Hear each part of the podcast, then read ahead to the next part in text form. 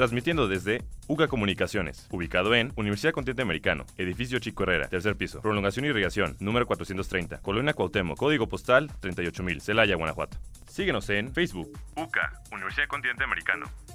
UCA Comunicaciones.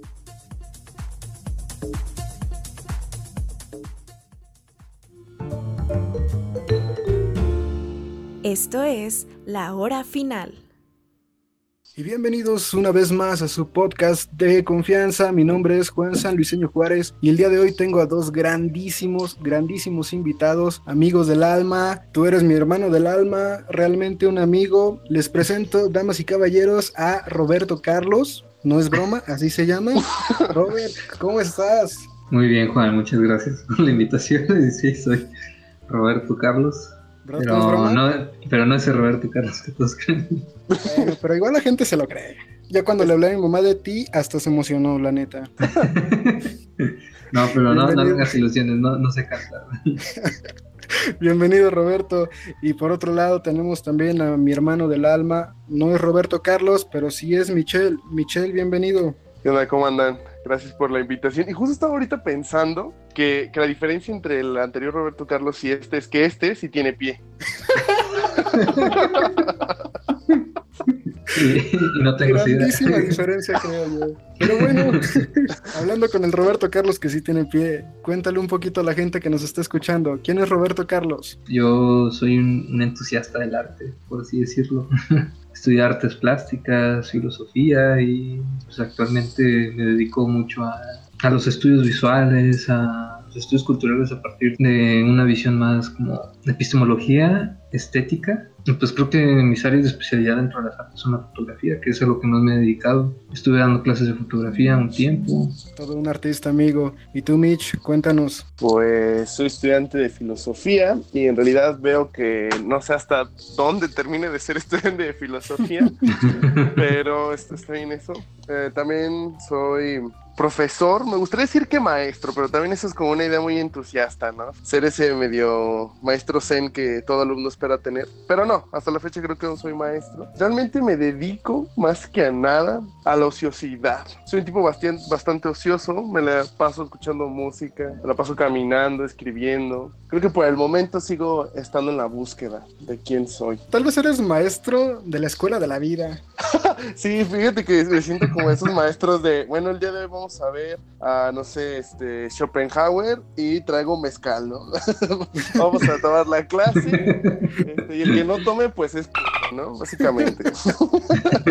Ahora, yo los veo, muy, yo los veo muy emocionados, o al menos los escucho porque pues, estamos a distancia, pero los escucho muy entusiastas respecto a todo lo que es la, pues diría que solo la filosofía, pero realmente en todas las humanidades tienen ese sentido artístico que muchos buscan y pocos encuentran. Y bueno, por decirles que tienen, ¿verdad? Porque ya como lo escucharon todos, eh, siguen en la búsqueda, siguen encontrando su, su, razón de ser.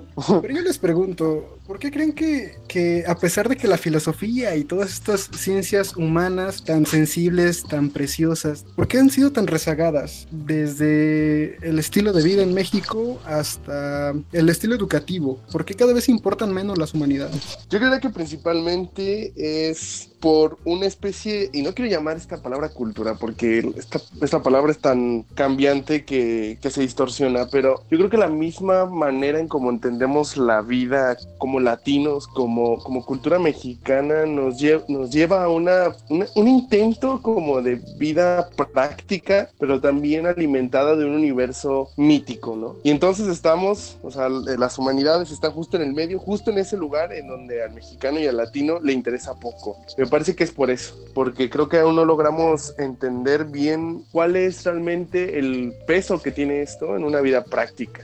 Y solo como por dar una tentativa, ¿no? ¿Estás diciendo entonces que realmente el latinoamericano o el mexicano en específico ni siquiera se preocupa por existir, simplemente existe ya? Mira, sin tampoco estar viéndonos medios Octavio Pacianos, que, que esa no es mi intención, recurrir a este término existir me parece, o sea, que sí estamos, sí, o sea, sí estamos existiendo, pero tal vez, o sea, nuestros puntos de reflexión por los cuales podemos partir que existimos son otros y no solamente pues pensar en las humanidades o eh, pensar en conceptos filosóficos. Me parece que llegamos a ellos, pero no de una manera, como vamos a decirlo, académica, una manera escrita, histórica, sino que eh, nuestros procesos de existencia son otros, me parece. Roberto, ¿tú qué piensas? Creo que también se debe mucho a ambas partes, tanto la academia como la misma industria que sustenta la academia. Es lo que ha permitido que las humanidades se sientan como relegadas a un espacio muy mosqueado, diríamos, ¿no? de, del interés social. Porque en gran medida el, ejercicio académico de las humanidades se ha desarrollado desde mediados del siglo XX, mm, así de posguerra mundial, se, se, gestó a partir de las academias. En las grandes universidades, pues sabíamos que había gente muy importante laborando, por ejemplo, teníamos a Chomsky en el Instituto de Tecnología de Michigan, este Foucault, la Escuela de Frankfurt, o sea, había muchas academias, ah, había como muchas derivaciones de, escuelas y academias que, que se dieron como la batuta de seguir la tradición del conocimiento filosófico que se fue así como arrinconando en las academias. Y solamente si ibas a una academia te era posible como desarrollar un ejercicio crítico de la filosofía. Y después, pues obviamente el avance tecnológico o tecnocrático que, que, hubo después de todo esto fue lo que empezó a darle como más fundamentos a que la industria, el, el sistema de capital eh, empezara a decir, bueno, creo que es más importante darle como presupuesto a, a las ciencias que nos puedan dar como resultados en cuestiones cuantitativas, como, como lo fue pues la física, eh, la biología, la medicina. Eh. Ahora, esta, este ejercicio que mencionas acerca de las humanidades solo dentro de particulares academias, ¿sigue vigente el día de hoy? ¿Las humanidades no pueden estar fuera de esas academias? De esta actividad está fuera de las academias, claro, ¿no? No, no está amarrada a ninguna universidad ni a ningún título, ¿no? Pero tampoco me quiero tan ver chairo y decir que que todo esto es del pueblo ni nada, sino que e, es justamente un, un, trabajo. Em, el cliché, ¿no? Que eh, leen a Nietzsche en algún momento y ya, entendí la vida, soy filósofo, bien, cosa que es probable que sí, es probable que no, pero lo cierto es que es un ejercicio, es un trabajo la, la, filosofía, ¿no? O la sociología, que es una ciencia en todo caso, como la psicología. Hay un trabajo de por medio que, como bien decía Robert, ¿no? las universidades nos han vendido como, pues como eso, ¿no? Como, como, un producto, te, te, vendo el método para esto. Pero yo creo que fuera de esto sí está, ¿no? Yo, pero es al mismo tiempo complicado tratar de distinguirlo dentro de tanto contenido basura, dentro de tanta, es que también tampoco me quiero ver así este crítico de la posmodernidad, pero lo cierto es en el interior todos somos críticos de la, de sí, pero, pero, la criticamos, es como este meme tarado que vi una vez que decía, eh, arriba el comunismo, ¿no? Desde el Twitter, ¿no? Sí, bien, bien, bien ahí, ¿no? Pero las nuestras playeras del Che Guevara, ¿no? Sí, bien ahí. Entonces, eh, eh, o sea, sí, yo sé que todos criticamos y que deberíamos, de hecho, justamente ese es el primer trabajo de, de, de, de la postura de las humanidades, ¿no? Ser crítico en nuestro contexto, en nuestras situaciones, pero yo creo que allá hay una maraña de información, una maraña de, de incluso saber a quién le toca qué, ¿no? O sea, hace rato Robert hablaba justamente como de que propiamente a través de los avances de las ciencias se empezó como a ignorar esta otra área y también justamente recuerdo que este Schrödinger tiene un, texto que se llama ¿Qué es la vida? Y que aunque es un texto bastante interesante, en realidad al final termina dándose cuenta que todo lo, lo que se relaciona con la existencia, o sea, que la, la, vida misma no es solamente un proceso químico, ¿no? Entonces entender todas estas áreas desde la ciencia primero es imposible. Y también el problema es que nos hemos consumido también un método educativo que solamente está ahí, claro, ahora yo veo, eh, hay varias escuelas que ya van propiamente haciendo otros sistemas. Sí, claro. Pero que en realidad es como eh, ir con un mecánico. O sea, terminan más o menos arreglándote el carro, pero pues se descompone al mes, ¿no? ¿Qué quiero decir con esto, con esta mala analogía? Es que me parece que aunque nos enseñen herramientas, en realidad no nos preparan para llevar esto a cabo afuera, ¿no? Y creo que es el gran problema de, metodológico de la educación, es como tampoco nos enseñan para qué diablos sirven las raíces cuadradas en la vida práctica, que alguna utilidad de tener, a mí nunca me la enseñaron, pero alguna utilidad de haber. Entonces me parece que, que es creo que ese, ese mismo problema por el cual no podemos ver tan claramente en dónde están estas estas personas o estas corrientes de las humanidades que no son académicas. ¿Estamos entonces eh, en un círculo vicioso? Mm, me parece que sí. Porque esto va de generación en generación, ¿sabes? Eh, curiosamente, muchos de nuestros abuelos y de nuestros padres y de nuestros propios compañeros de generación, el pensamiento acerca de las humanidades es muy parecido, como si estuviera plano. Pues yo creo que es en gran parte como por esta fusión media extraña de ideas de libertad, como asomadas, porque sí, sí estaban asomadas, un poco de ideas comunistas, con todo este rollo hippie, ¿sabes? O sea, porque si algo, ahora sí de los clichés, ¿no? El movimiento cliché es cuando a los de filosofía nos preguntan que si siempre estamos fumando mota, ¿no? Y es como, o sea, o sea, bueno, a veces, ¿no? Pero no es así como. Sí, pero. O, sea, sí, pero. No. Ajá, no. no, yo no, yo no. no, es, es, falso. Yo atestiguo que, que el Robert y yo, la verdad, somos. No consumimos esas drogas, consumiremos otros, pero esas no.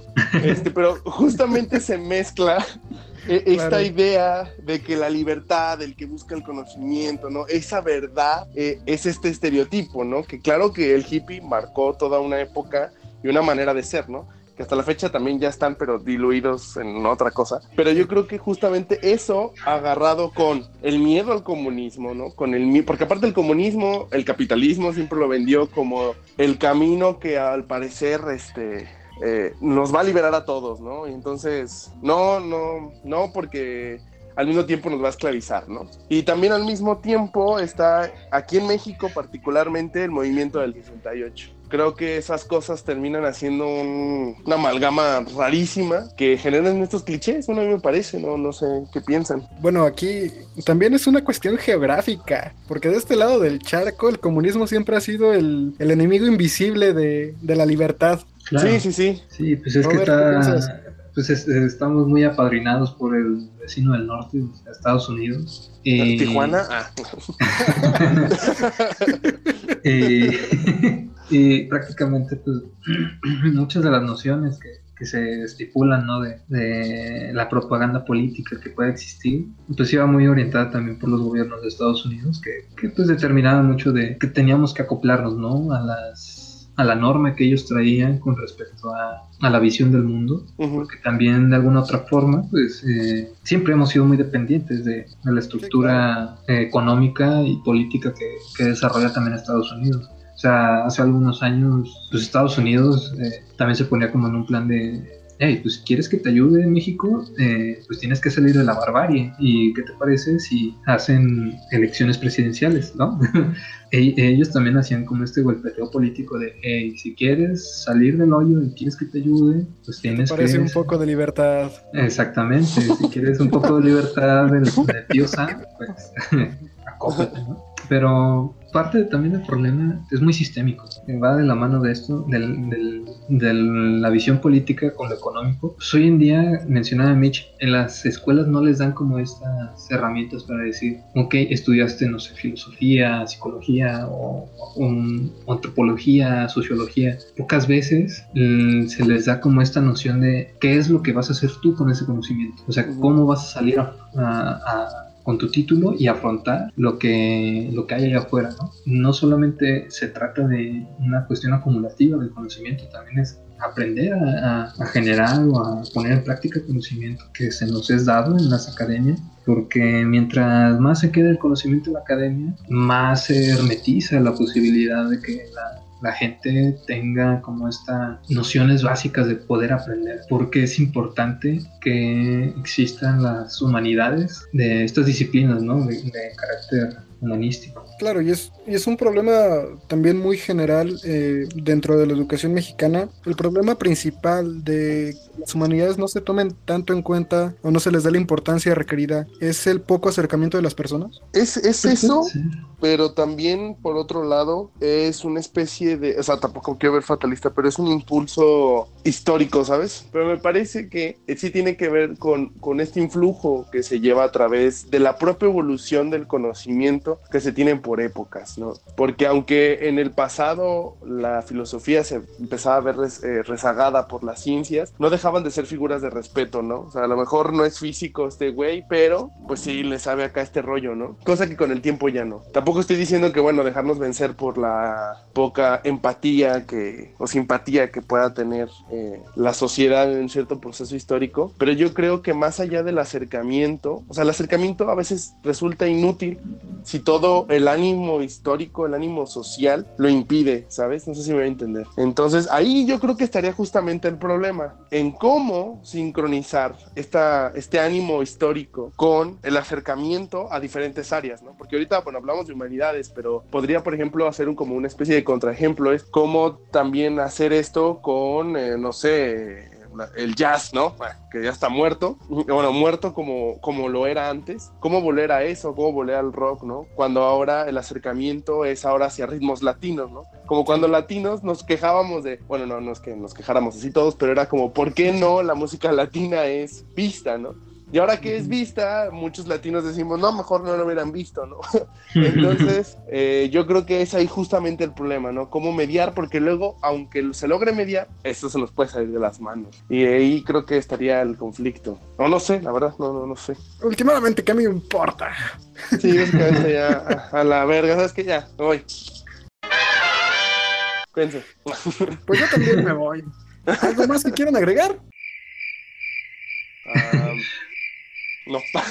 Mm, pues yo agregaría que no, no hay que demeritar la labor de cada, cada disciplina. Vean el, comportamiento de las sociedades actualmente, o sea, el, el, cómo es que la gente consume las cosas y los contenidos actualmente y se acerquen a ese tipo de, de, medios. Es la única manera, creo yo, en la cual podemos hacer que también el conocimiento vaya avanzando. Un ejemplo muy claro es que el, la idea del concepto de un podcast, o sea, tiene muchísimos años funcionando. Yo me acuerdo de Radioactivo, o sea, Radioactivo tenía sus podcasts con este Olayo Rubio y era una chulada escucharlo, ¿no? Hablar de sobre música, etcétera. los podcasts pues también tienen que ser de alguna otra forma la vía en la que el conocimiento también vaya evolucionando. Anímense, real, realmente estudiar humanidades no es un, no es un pecado el pecado es que no se sepa qué hacer con lo que uno estudia y cómo llevarlo afuera de la academia. El pecado ya es lo que haces dentro de la carrera. También.